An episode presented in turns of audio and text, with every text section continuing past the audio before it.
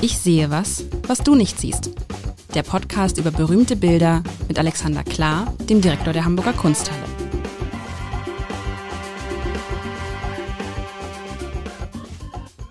Herzlich willkommen. Mein Name ist Lars Heider und ich darf heute wieder Ich sehe was, was du nicht siehst spielen mit Alexander Klar, dem Leiter der Hamburger Kunsthalle. Und Alexander, du, ich, ich staune immer, was ihr so alles in der Kunsthalle rumstehen habt.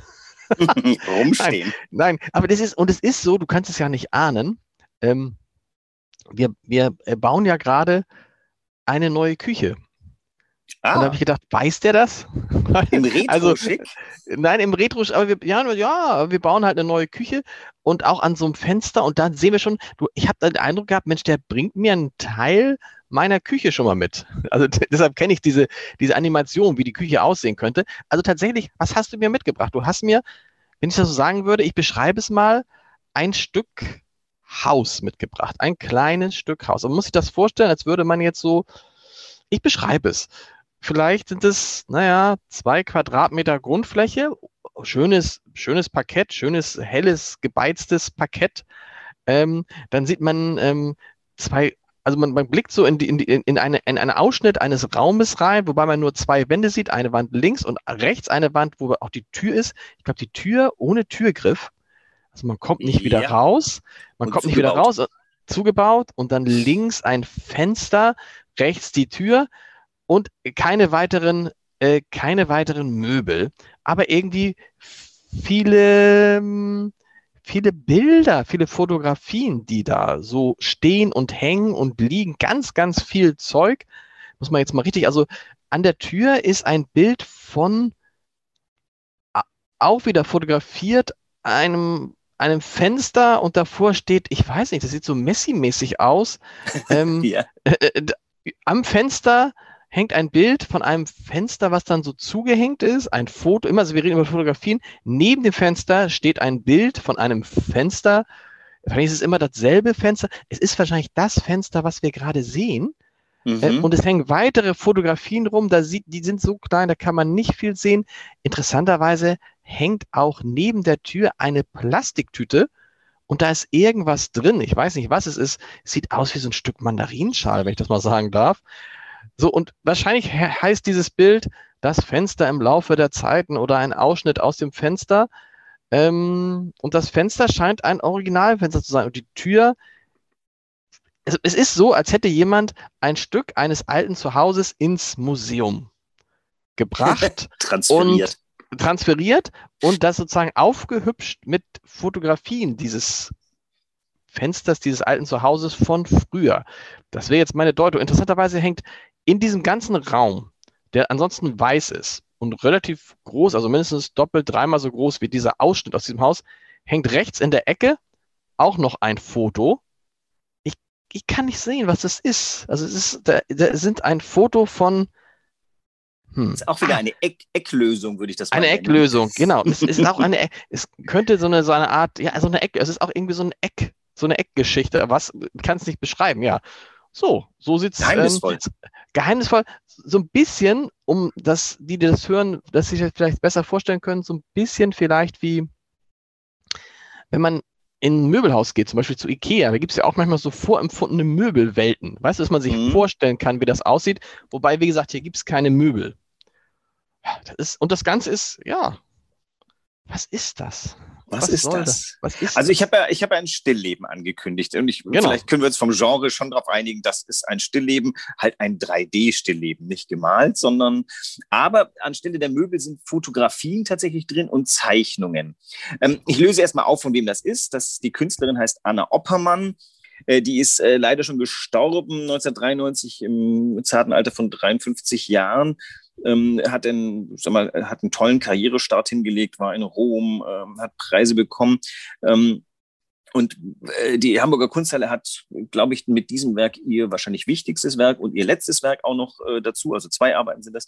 Ähm, die, Arbeit heißt Fensterecke, das hast du sehr schön beschrieben, aber der Titel ist ewig lang und hat so was 70er Jahre mäßiges, nämlich Fensterecke. Bezugsensemble, Doppelpunkt. Der ökonomische Aspekt, Bindestrich, mach kleine, überschaubare, verkäufliche Objekte, Ausrufezeichen, Komma, 1979 bis 84.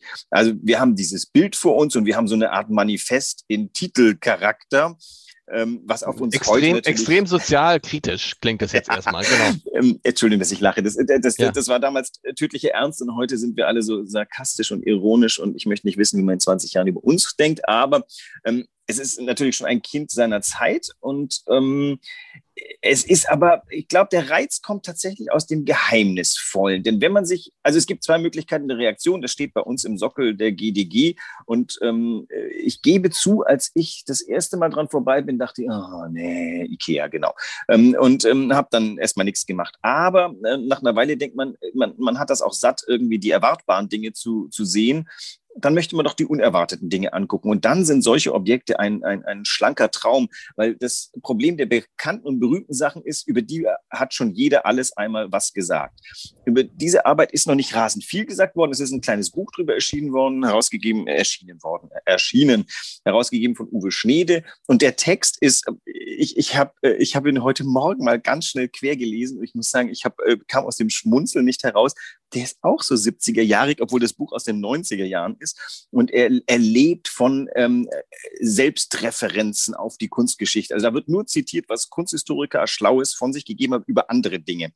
Das heißt also, man könnte das abtun als Ha ja, das ist so Kunsthistoriker, Liebhaberei, Künstlersprech auf sich selber bezogen. Aber das wäre schade. Ich glaube, dann täte man dem Werk nicht so richtig ähm, äh, das, oder sich selber, glaube ich, täte man ähm, äh, Unrecht, weil man kann damit tatsächlich anfangen, Spaß zu haben. Und der, der Spaß beginnt ja, glaube ich, darin, dass man sich fragt, was könnte das für eine Wohnung gewesen sein? Erkennt man äh, irgendwie aus dem wirklichen eigenen Leben da irgendwelche Dinge wieder? Und wenn du schon sagst, du hast deine Küche in deinem Sinn, dann ahne ich, was für eine Küche. Du machst keine futuristische Küche zu Hause, denn das ist hier so ein Altbauensemble, würde ich das mal nennen. Ja, nee, es ist noch, es ist noch mehr. Ich weiß nicht, ob du das kennst, wenn man ein Haus umbaut, was wir gerade ja insgesamt tun, dann fängt man an und fotografiert das Haus alle drei Tage weil man diesen Fortschritt dokumentieren will. Und so ein bisschen erinnert mich das daran, weißt du, also ja. so wie das jetzt da ist, diese Fensterecke ist ja jetzt, wenn man diese Fotos sich wegdenkt, ist es ja total schön. Also wenn du in einer Wohnung wohnen würdest, die so eine schöne Holzfensterbank, solche tollen Fenster hatte, so eine schöne alte Tür, müsste ja. mal ein bisschen gestrichen werden, so. Das ist ja schon also so ein bisschen Landhausstil, vielleicht auch mhm. Ne, nicht, gar nicht so, ne? Also schon auch das Parkett ist so, so, ein Traum vom Parkett. Wenn du so ein Parkett irgendwie findest, der auch schon so ein bisschen Patina hat, andererseits aber immer noch so hell ist, also sehr hell, sehr freundlich. Und mich erinnert das, weißt du, ich könnte das jetzt auch machen bei uns und könnte diese Fotos aus den vergangenen drei, vier, fünf Monaten aufhängen, wo man den Baufortschritt sieht, wo man sieht, oh, so sah das aus und es war runtergekommen, es war zugemüllt und am Ende ist es total schön. Stell dir mal diese ganzen Fotos weg äh, ja. weg. Stell dir diese ganzen Fotos weg. Nein, stell dir vor, die Fotos wären nicht da. Dann würde man das, wäre das doch so eine, so, eine, so eine Wohnung, wenn man da reinkommt, wo sagt, die nehme ich. Ja, ja, genau. Also, wenn, wenn, wenn der aber das ist ja ist wie dieses Eck, ja. Aber ist das, jetzt denke ich natürlich nach dem, diesem Titel, denke ich so, also man, man, man könnte jetzt da sagen, oh, guck mal, das ist die, das ist die Gentrifizierung. Das ist sozusagen ein Abbild auf St. Georg, ja. Früher war das so schön runtergekommen, so ein bisschen muffelig, äh, dunkel. Da hat so der normale Mensch konnte sich das noch leisten, aber jetzt ist es so schön und so schick. Und jetzt können es nur noch sich die ganz tollen äh, äh leisten. Und da kostet jetzt auch schon der Quadratmeter irgendwie 18 Euro Miete das sind so Dinge, die dann kommen. Andererseits kommt dieses schöne Wohngedanke, dieses mach dein Leben neu, bau deine Wohnung um, kommt auch. Also mir kommen da ganz viele Assoziationen. Und ich finde es eigentlich so ein, so ein Kunstwerk, wenn du sagst, du bist da vorbeigegangen, hast gesagt, oh, was soll das? Ich finde gerade so, das regt zu so vielen Gedankensprüngen an, aber vielleicht auch nur, weil ich gerade in der Phase bin, mich sehr mit Wohnräumen zu beschäftigen. Das kann durchaus auch sein. Ja, aber das ist ja super. Also ich, ich versuche ja immer den, den Advokaten des Teufels zu geben und bei uns mhm. äh, im Museum bin ich schon berüchtigt als der, der irgendwie die Augen rollt und sagt, was, äh, was werden so Leute wie ich da denken? Aber ich hoffe natürlich sehr, dass viele Leute da stehen bleiben und anderes denken.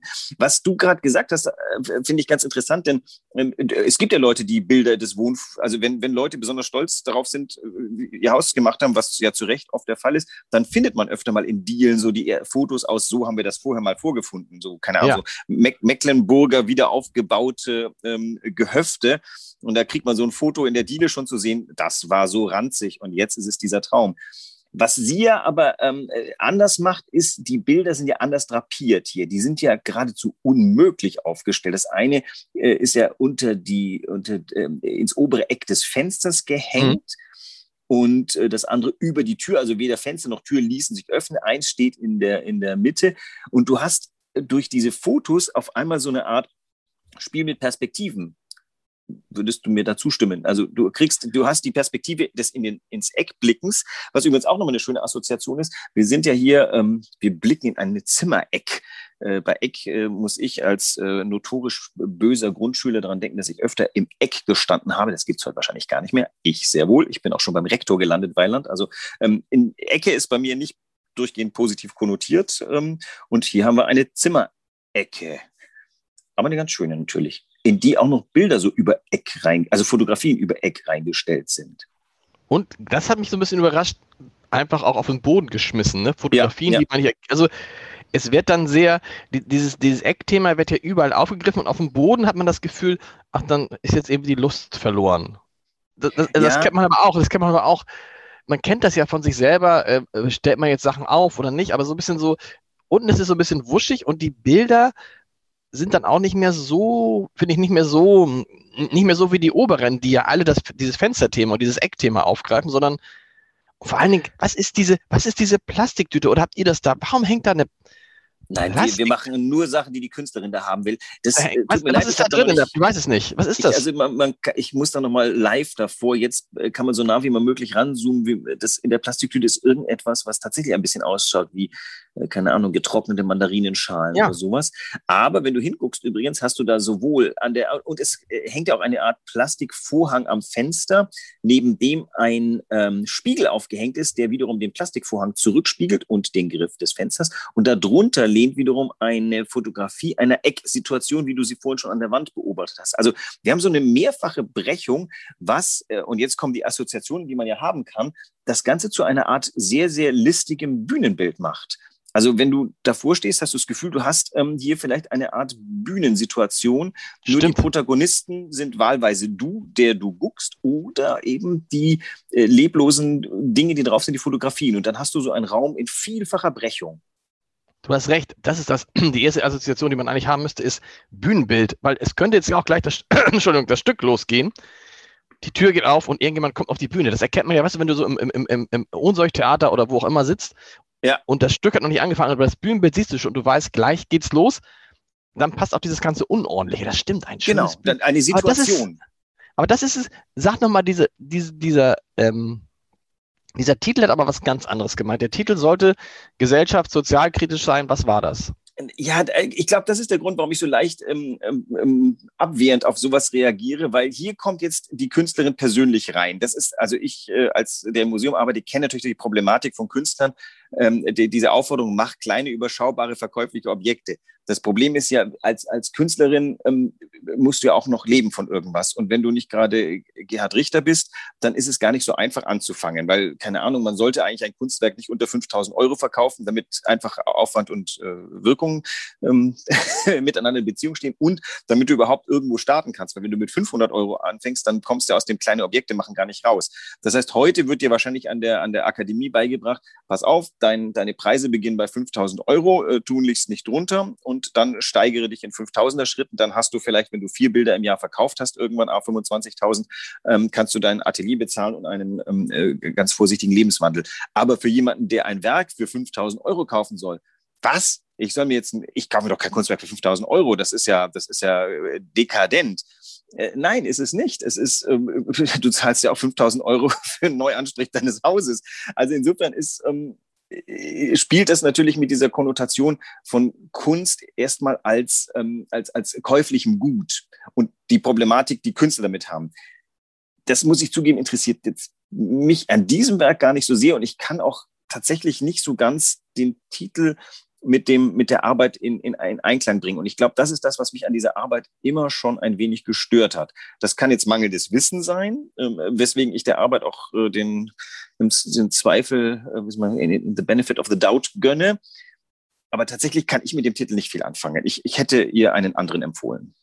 aber. Aber jetzt, aber jetzt sag noch, aber ich, ich habe den, den, den Titel dann ganz anders verstanden. Sag noch mal den Titel, damit ich ihn noch mal verstehe. In seiner ganzen Länge heißt er Fensterecke, Bezugsensemble, der ökonomische Aspekt macht kleine, überschaubare, verkäufliche Objekte. 1979 bis 84. Ah, das, ach so, das heißt, das ist Ihr Protest gegen dieses äh, Mach ein kleines Bild und verkauft das möglichst äh, teuer, weil das, mhm. her, das herzustellen als Kunstwerk, da kommst du wahrscheinlich jetzt heute mit 5000 ähm, nicht mehr hin, nein. Euro gar nicht mehr hin. Ne? Du musst ja irgendwie, das muss ja irgendwie getötet, wer, wer jemals einen Tischler beauftragt hat, weiß, so ein alter, ich, so ein, wir haben so einen Badezimmertisch mal angefragt, da kostet so die Platte allein schon 1000 Euro. Genau. So. Das ah, das, sie wollte euch, sie wollte euch, euch Kunstschaffenden zeigen, guck mal, ähm, ne, nix hier von wegen. Und dann ist dieses kleine, also eigentlich, was sie eigentlich hätte machen sollen, wäre dieses kleine Bild in der Ecke.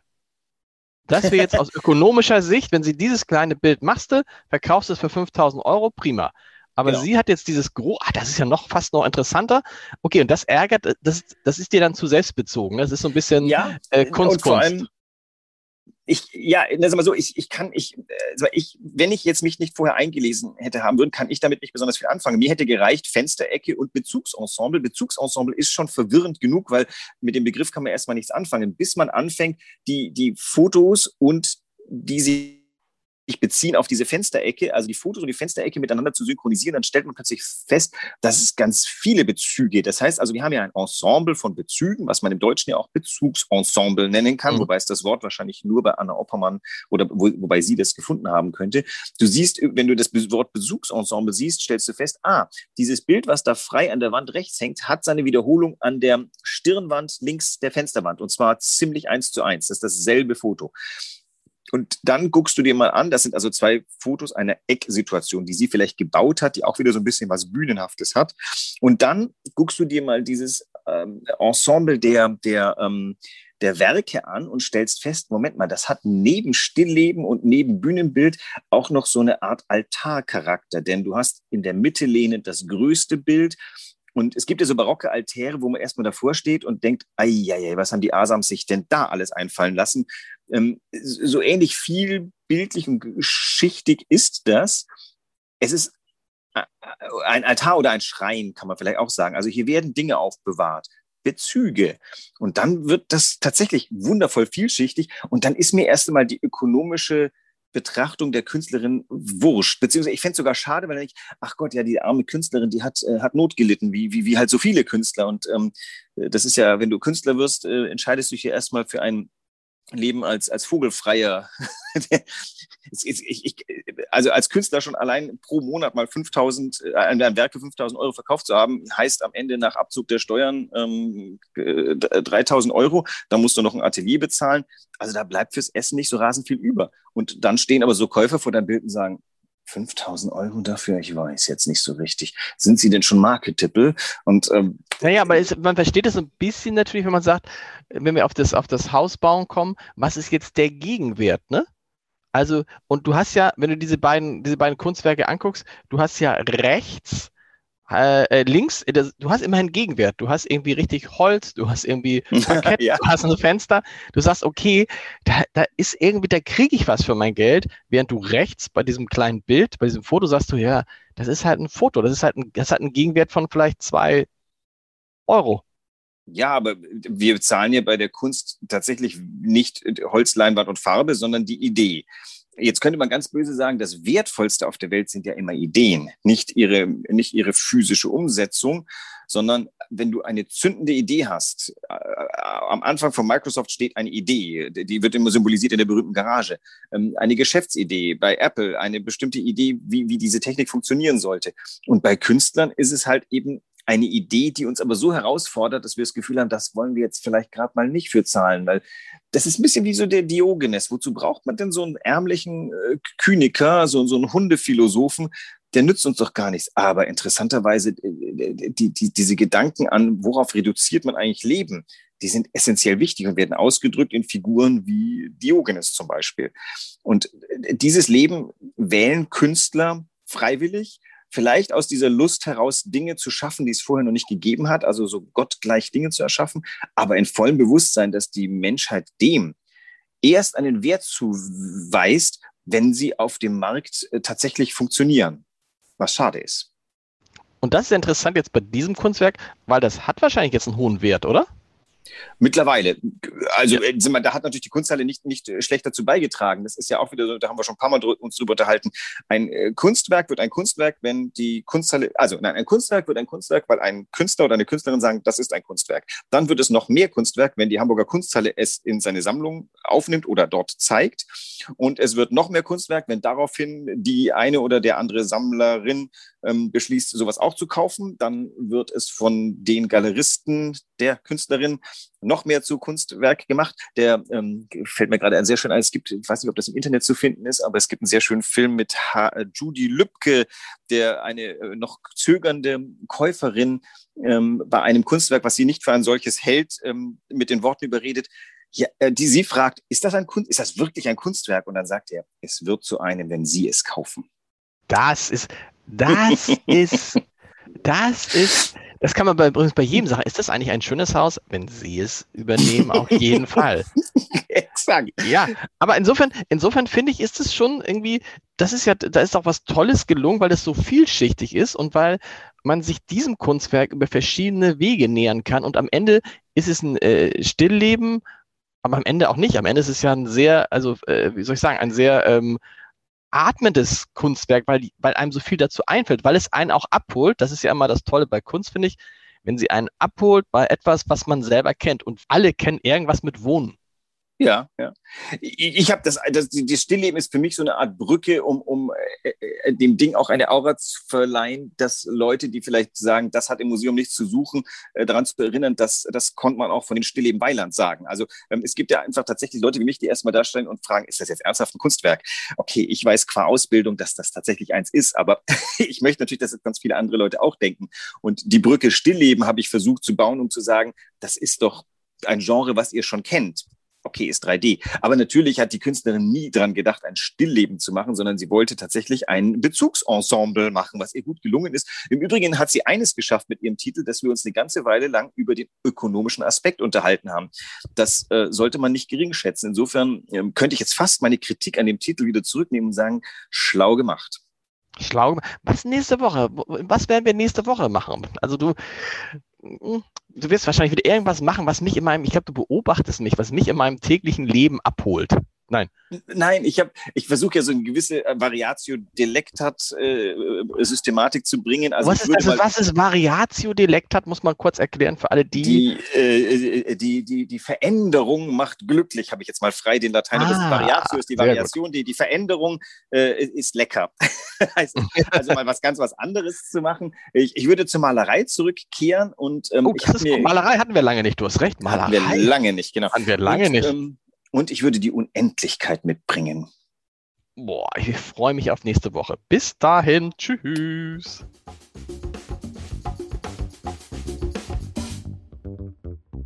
Weitere Podcasts vom Hamburger Abendblatt finden Sie auf abendblatt.de slash podcast.